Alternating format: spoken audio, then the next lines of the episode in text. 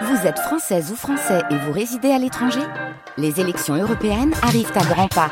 Rendez-vous le dimanche 9 juin pour élire les représentants français au Parlement européen. Ou le samedi 8 juin si vous résidez sur le continent américain ou dans les Caraïbes.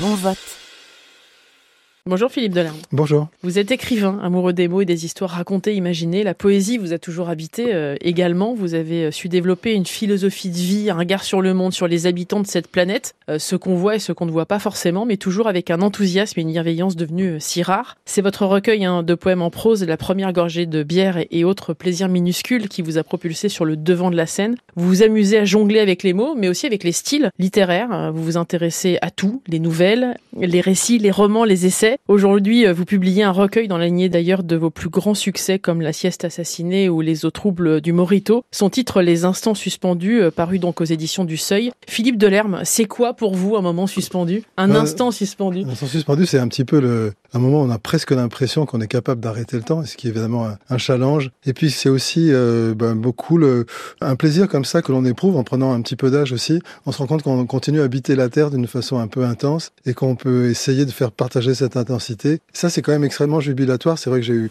un grand plaisir à retrouver cette intensité-là, que j'avais un peu abandonné parfois pour des recueils qui étaient un peu plus spécifiques sur des phrases ou des, des choses un peu plus particulières, ou un voyage imaginaire à New York, par exemple. Mais là, c'est vrai que c'était euh, voilà un moment de la vie où j'avais envie de, de, de sentir que je pouvais sentir les choses encore de cette manière-là. Oui. Qu'est-ce qui fait alors qu'on arrive à se créer ces instants suspendus? Parce qu'il faut pouvoir en profiter. Pour les avoir, il faut prendre le temps aussi Ça, je ne sais pas. d'observer. Je, je pense que je suis beaucoup plus doué pour les écrire que pour en profiter. Et que si je savais en profiter parfaitement, je n'aurais sûrement pas envie de les écrire. C'est vrai que on n'est pas doué pour tout dans la vie. Moi, j'étais plutôt doué pour écrire. C'était en, en gros la seule chose que je savais vraiment bien faire. Et assez tôt, je me suis rendu compte que souvent, euh, ce qu'on donnait, c'était pas forcément ce que l'on avait. Et en tout cas, en ce qui concerne ces instants suspendus, je peux dire que je suis content d'a- d'avoir écrit un texte. Je peux pas dire que pendant l'écriture du texte, je prenne un plaisir particulier. Mais euh, ce qui me fait plaisir, c'est de, de savoir que peut-être j'ai réussi à avoir un regard sur les choses un peu à moi et que, que surtout que les autres peuvent le partager. Ça, c'est une découverte que j'ai faite sans le faire exprès en écrivant la première gorgée de bière, en écrivant avec ce pronom on,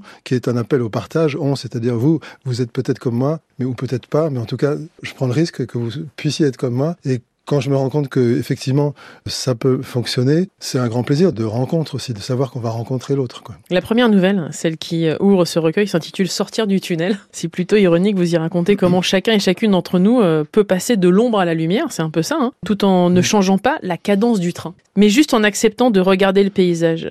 Sommes-nous maîtres finalement de la luminosité de notre vie, Philippe Delerme? Ah, c'est joliment dit. C'est vrai, c'était ça le, un petit peu le challenge de, de ce texte. Cette impression comme ça, quand tout d'un coup la lumière vient à nouveau vous gifler après un tunnel, il y a comme ça un moment où on a un sentiment de participer euh, à la vie, au décor, quel qu'il soit, qu'il soit urbain, que ce soit une autoroute ou une chapelle ou une colline. Tout d'un coup, le train vous met face à quelque chose et vous vous rendez compte que vous êtes complètement en phase avec cette chose-là. L'idée, c'est d'avoir envie de devenir les choses. J'ai eu ce sentiment très tôt. Je me souviens de quand j'étais petit, je traînais souvent au petit déjeuner parce que j'avais envie de devenir ce qui se passait à l'intérieur du pot de confiture en imaginant des tas de choses euh, dans la gelée de groseille. Et ça, c'est vrai que c'est un petit peu une disponibilité que j'avais d'emblée, mais que je pense avoir gardée. Et je pense que dans le train, par exemple, on a effectivement toujours cette impression d'appartenir à ce qui est de l'autre côté de la vitre. C'est c'est qui rend la, vie euh, ben, désirable. Vous rendez hommage hein, aussi à travers euh, ce recueil à ces auteurs écrivains qui vous ont permis euh, d'affûter, j'ai l'impression, votre plume et ce fameux regard comme Anderson. Il a trouvé écho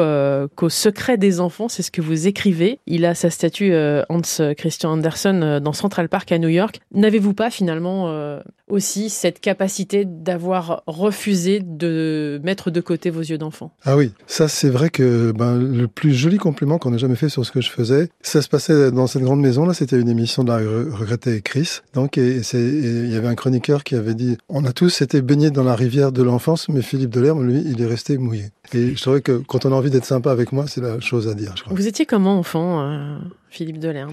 Ah, j'étais un petit peu euh, un enfant euh, lecteur, très très lecteur, dans une école. Et euh, souvent, je me suis un petit peu comparé à Alain Fournier, l'auteur du Grand Môle, parce que dans ce roman, il raconte comment petit, il lisait les, tous les livres de prix de la distribution des prix. Et moi, je faisais la même chose exactement. Mon père me disait, mais surtout, tu les abîmes pas. Effectivement, je, je vivais beaucoup en, en imagination par le livre. Je vivais énormément dans les romans, ce qui fait qu'après, j'ai eu envie de vivre par l'écriture, mais plus dans les romans, parce que les histoires, en fait, je n'y crois plus guère. Par contre, je crois aux écritures et la façon de regarder le monde.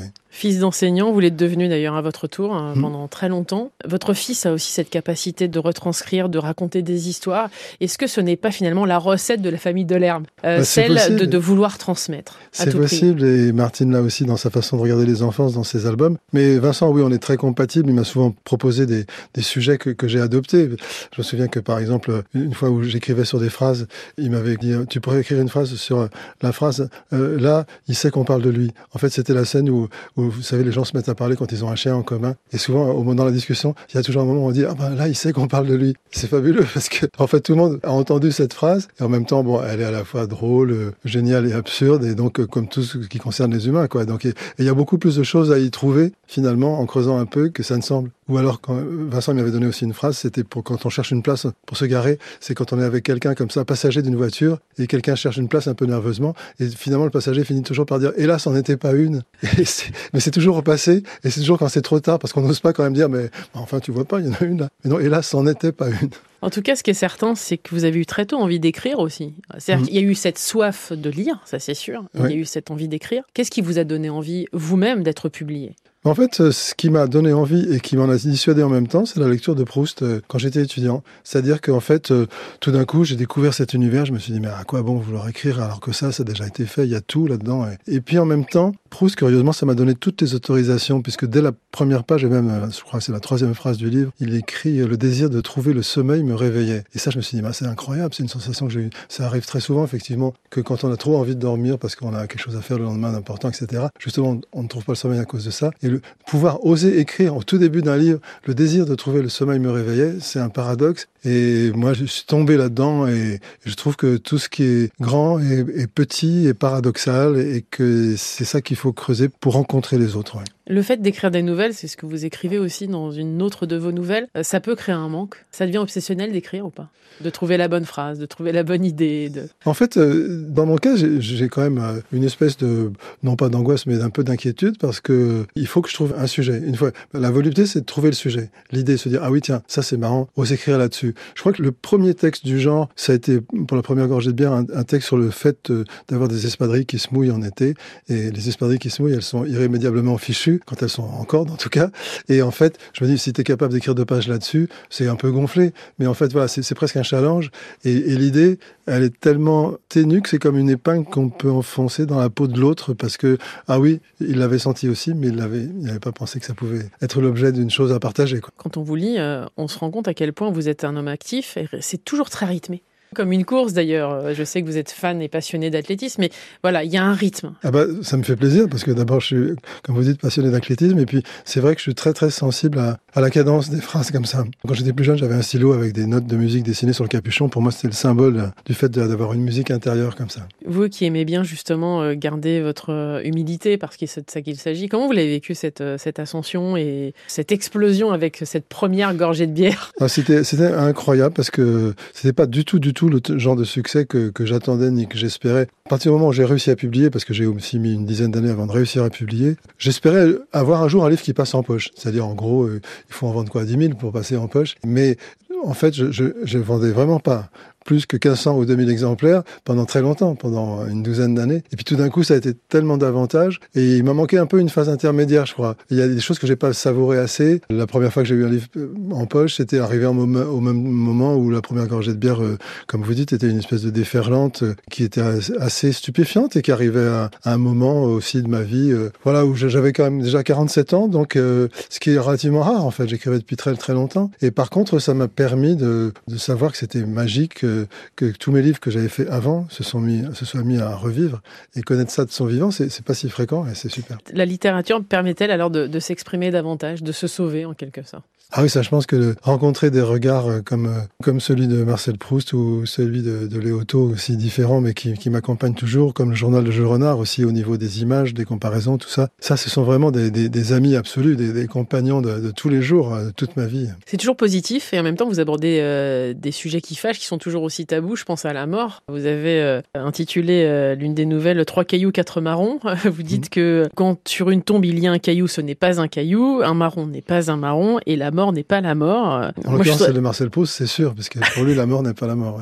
Ce qui est étonnant d'ailleurs, c'est que vous avez toujours eu ce côté très positif, Philippe Delerme. Quand votre maman est partie et qu'elle s'est envolée, vous avez regretté d'ailleurs de ne pas être aussi triste que ça, mais parce que pour vous, elle restait vivante. Oui, alors ça, j'en ai eu conscience après. Je me suis demandé, par rapport au rapport que j'avais avec elle et l'importance qu'elle avait dans ma vie, comment ça se faisait que j'étais pas plus triste que ça. je me suis dit, bah, t'es pas, quand même pas un être euh, sensationnel parce que tu devrais être plus triste que ça. Et en fait, euh, un peu de temps après, je me suis rendu compte qu'elle n'était pas morte. Et donc, euh, c'était ça un peu le secret. Et, le fait de pouvoir aussi l'avoir fait revivre un petit peu dans, des textes, c'était aussi quelque chose de, superbe. De même que j'avais pu faire un livre avec elle tant qu'elle était vivante. Et moi, je suis toujours un peu pris dans une contradiction. J'aime bien faire les choses tant qu'il est temps. Mais je trouve qu'il y a, une, il y a aussi, c'est beau le trop tard aussi. Ça fait faire aussi des belles choses. Quel est votre regard alors sur le temps qui passe? C'est un, regard euh, qui est plutôt un regard euh, apaisé parce que c'est vrai que moi j'ai eu beaucoup de chance.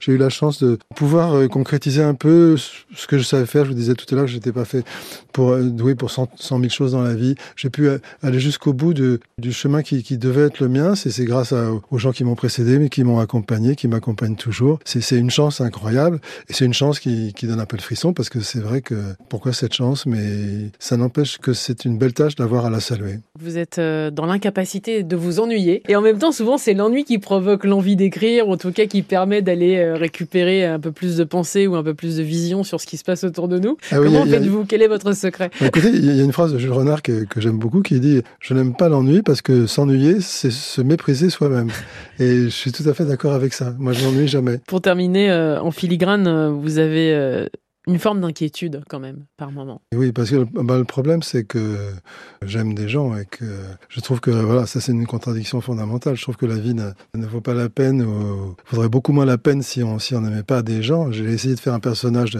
qui s'appelle Monsieur Spitzweg qui justement est vraiment un solitaire, quelqu'un qui fait l'économie du bonheur, mais le bonheur c'est d'aimer des gens et forcément aimer des gens c'est être en perpétuelle inquiétude pour eux. Si on n'est pas inquiet, c'est qu'on les aime pas. Merci beaucoup, Philippe Delaine, d'être passé dans le monde d'Elodie sur France Info. Merci ça s'appelle Les Instants Suspendus. Ça vient de sortir aux éditions euh, du Seuil. C'est une petite gorgée de nouvelles à la sauce gorgée de soleil de Philippe Delerme. Merci beaucoup. Merci.